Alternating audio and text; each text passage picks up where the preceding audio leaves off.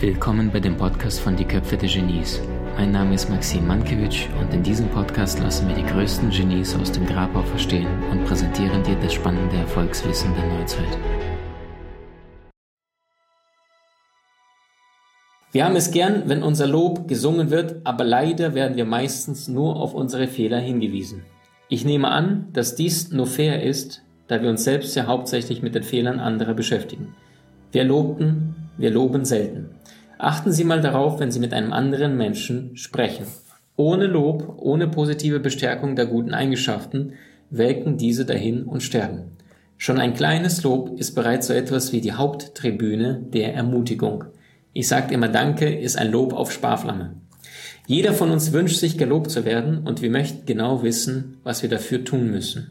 Irgendwann fiel mir eine Zeitschrift in die Hände, in der es um eine Therapiegruppe ging, die positive Verstärkung der kleinen Kinder mit einem, mit einer seltenen Erststörung anwandte. Wenn eines dieser Kinder feste Nahrung zu sich nahm, musste es diese beinahe augenblicklich erbrechen. Jedes Mal, wenn ein Kind einen winzigen Happen Essen eine Minute oder länger bei sich behalten konnte, schmiss die Gruppe eine Party. Die Eltern setzten sich Papierhüte auf, stellten sich auf Stühle und klatschten. Die Krankenschwestern tanzten und warfen mit bunten Papierschlangen und Konfetti um sich und die Lieblingsmusik des Kindes wurde aufgelegt. Es wurde ein großes Fest ausgerichtet, bei dem das Kind, das einen Bissen heruntergeschluckt und bei sich behalten hatte, im Mittelpunkt stand. Die Kinder schafften es allmählich, immer mehr Essen bei sich zu behalten. Die reine Begeisterung. Ursache eines solchen Freudenfests zu sein, überlistete ihr angeschlagenes Nervensystem. So sehr wollten diese Kinder gelobt werden. Und das geht auch uns nicht anders.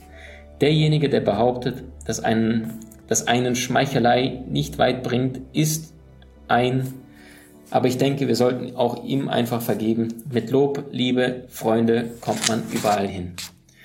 Sehr, sehr schön. Ähm, einer unserer, unserer größten Anführer, Mr. Benjamin, ähm, nicht Benjamin Franklin, Abraham Lincoln, ähm, sagte, nach nichts Mehr sehnen wir uns als nach Anerkennung. Nach nichts anderem haben wir einen größeren Durst und einen diesen unstillbaren Hunger nach Anerkennung, nach Sehnsucht.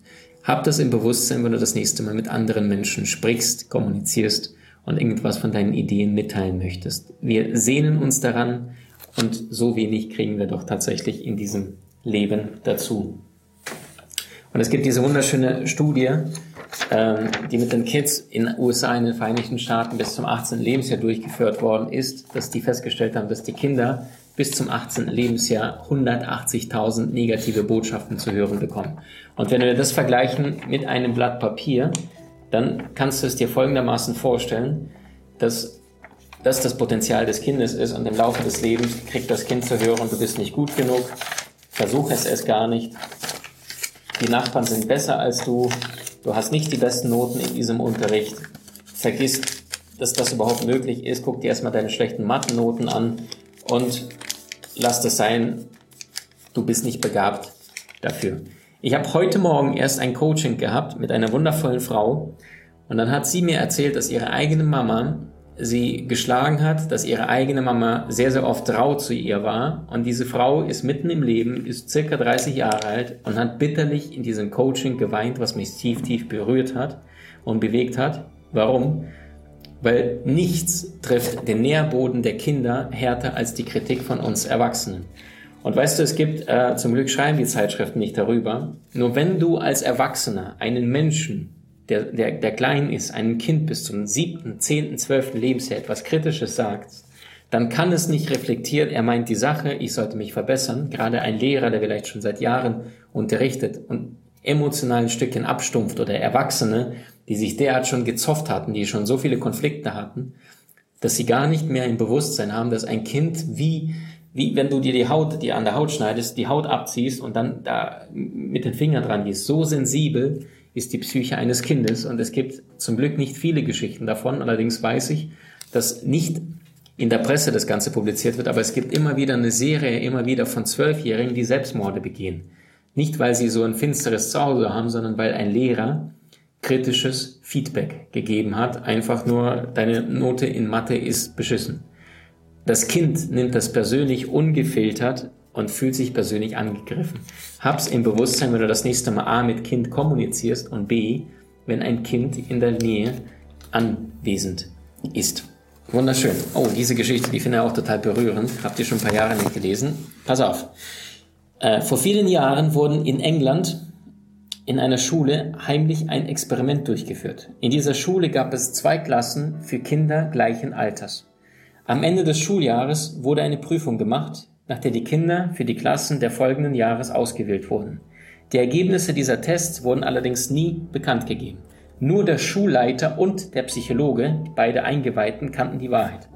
Das Kind, das die Prüfung als Bestes abgelegt hatte, wurde mit dem vierten und fünften, dem achten und neunten, dem zwölften und dreizehnten und so weiter in eine Klasse gesteckt.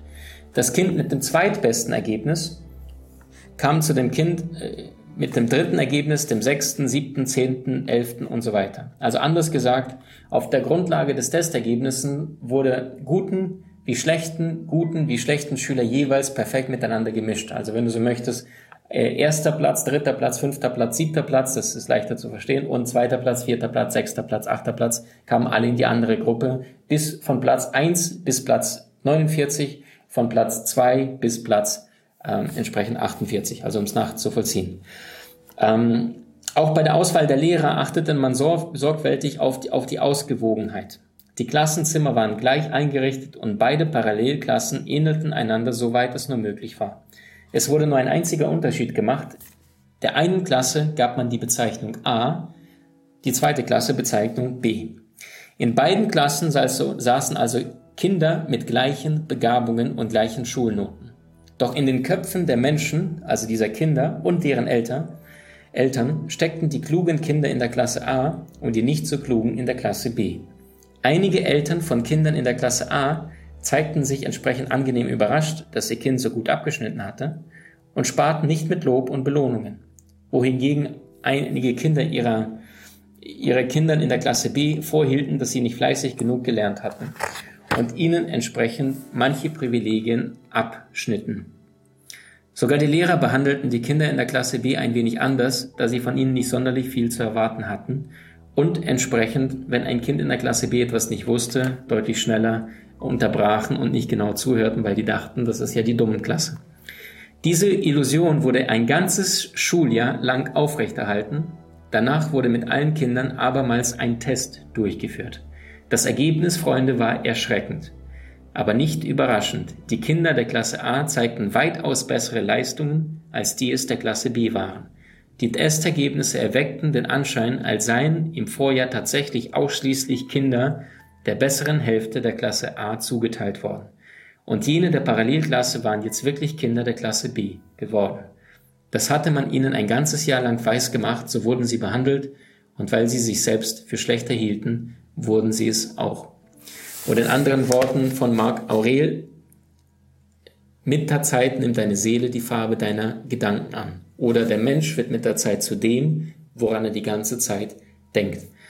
Wunderschön, sehr, sehr kraftvoll und direkt Appell an dich. Welche Beschränkungen, welche nicht von dir gemachten Glaubenssätze, dass du nicht gut genug bist, dass dein Potenzial das hier ist und dass du nichts mehr drauf hast, erzählst du dir selbst tagtäglich oder hast irgendwann mal eins zu eins übernommen von deiner Familie, von deinen Liebsten und zwar von Menschen, die dir besonders emotional nahe liegen. Weil wenn du Menschen magst und eine emotionale Verbindung mit diesen Menschen spürst, dann glaubst du auch viel, viel eher, dass du nicht gut genug bist. Und ich habe schon viele Menschen erlebt, die mir berichtet haben in Coachings, in Seminaren, Maxim, äh, meine Eltern glauben nicht an mich, die sagen, ich bin viel zu dumm und ganz ehrlich, ich weiß nicht warum, aber ich glaube das immer mehr daran. Und wisst ihr, das Schöne ist, egal wo du auf deiner Reise gerade losgestartet bist, du kannst dennoch dich bewusst dafür entscheiden, ein besseres, ein völliges, besseres Leben zu führen. Denn was macht eine Persönlichkeitsentwicklung? Nichts anderes wie das hier.